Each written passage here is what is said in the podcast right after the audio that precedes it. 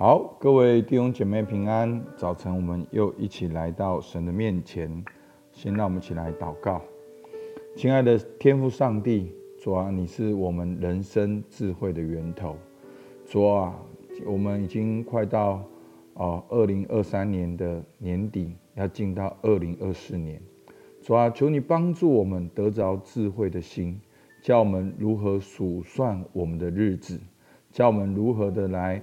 规划二零二四年，主求你接下来透过这个月，主我们啊真言的灵修，来帮助我们得着智慧的心。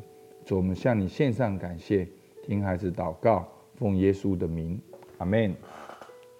好，那二零二三年的最后一个月呢，我们早就规划好，就是要透过真言来学习有智慧的心。好，透过真言得着智慧。来安排我们二零二四年。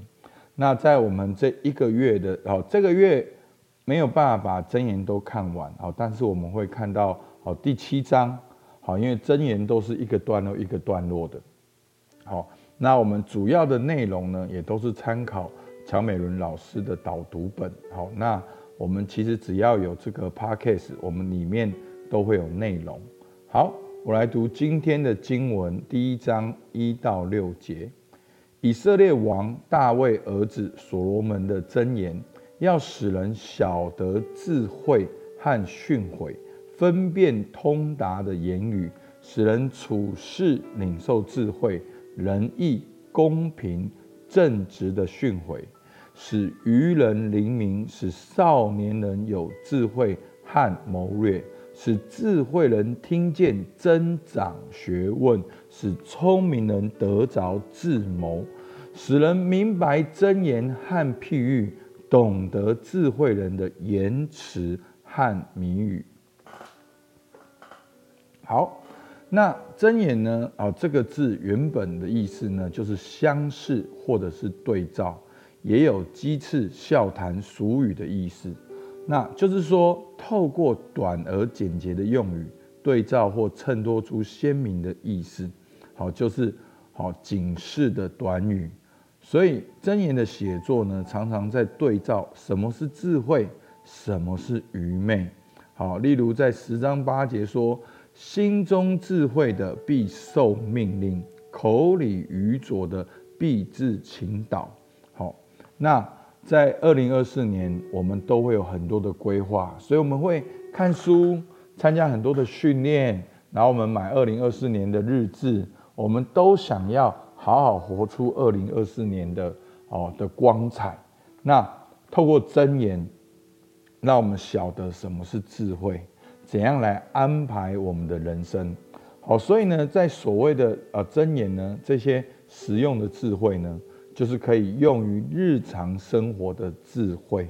那过去我们很常读福音书或者书信，好，甚至是诗篇，都是跟敬拜好这些属灵的事有关。好，那牧师就是特别安排在最后的一个月，让我们学习怎样在生活中能够有智慧来安排。好，那当我们仔细读箴言，我们会发现呢。其实它的源头是摩西律法的当代应用。那不管是旧约或者是箴言，智慧不仅是人生思考的结晶，处事经验的好通达，决策与领导的智谋，好日常生活的机智。那我们在圣经里面讲的智慧呢，它的只有一个源头，就是神。好，所以这个智慧呢，并不只是你的聪明才干，你会很会运用你的聪明跟才干。其实我们仔细的看箴言，我们会知道，他讲到的这个智慧，它的源头就是我们的神。所以整个箴言的主旨呢，好，就是在九章十节说，敬畏耶和华是智慧的开端，认识至圣者。就是聪明，所以真正的智慧就是敬畏耶和华。好，所以在箴言中讲的智慧跟愚拙，好，都是看一个人跟神的关系。而一个人跟神关系的好坏，则以他对神话语的受教与否作为标准。好，那你是聪明智慧还是愚拙？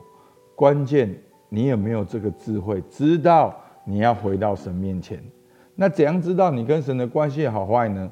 就是你对神话语的态度，你是否有受教的心。所以智慧人呢，是对神的话语热爱、领受并实践的人，他的人生是亨通的人生。愚昧人则有一个刚硬不受教的心，自以为聪明而受阻于人生的道路。所以弟兄姐妹，求主帮助我们，在新的一年，让我们选择做一个真正的智慧人。所以，我们常常被这世界来定义什么是聪明，什么叫做智慧。好，聪明就是一个人很会读书，考试考很好；智慧就是他很会理财，赚很多钱。不在箴言讲的智慧，是我们跟神的关系。那我们怎样看见我们跟神的关系，就是在于我们对神话语的态度。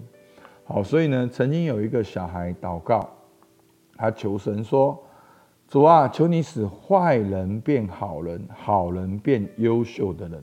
好，那其实这就是今天箴言一章二到六节的精髓。好，所以呢，箴言呢，它可以帮助各种人。好，那其实你也会发现，它特别讲到少年人。好，那特别这个少年人的意思呢，就是在受教阶段的年轻人。那透过这些年轻人呢，在他们展开人生之前，对人生有个正确的态度，就是要对神的话语存受教的态度，这就是真正的智慧。所以呢，不只是少年人，而是我们从二零二三年要走到二零二四年，我们也要开始人生的阶段。所以弟兄姐妹，不管你是三十到三十一。你是三十一到三十二，求主帮助我们，都要去渴望智慧。这个从神来真正的智慧，就是敬畏耶和华，是智慧的开端。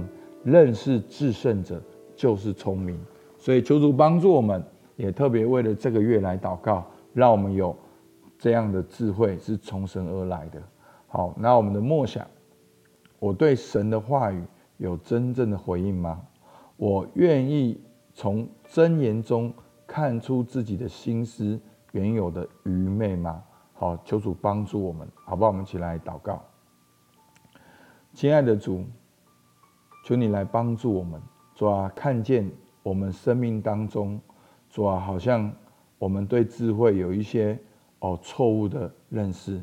主，求你帮助我们在这段时间，透过读箴言。你光照我们，让我们看见我们的愚昧，让我们趁着还有机会的时候，我们能够转向你，得着真正的智慧。所以，我们向你献上感谢，听孩子祷告，奉靠耶稣基督的名，阿门。好，我们到这边，谢谢大家。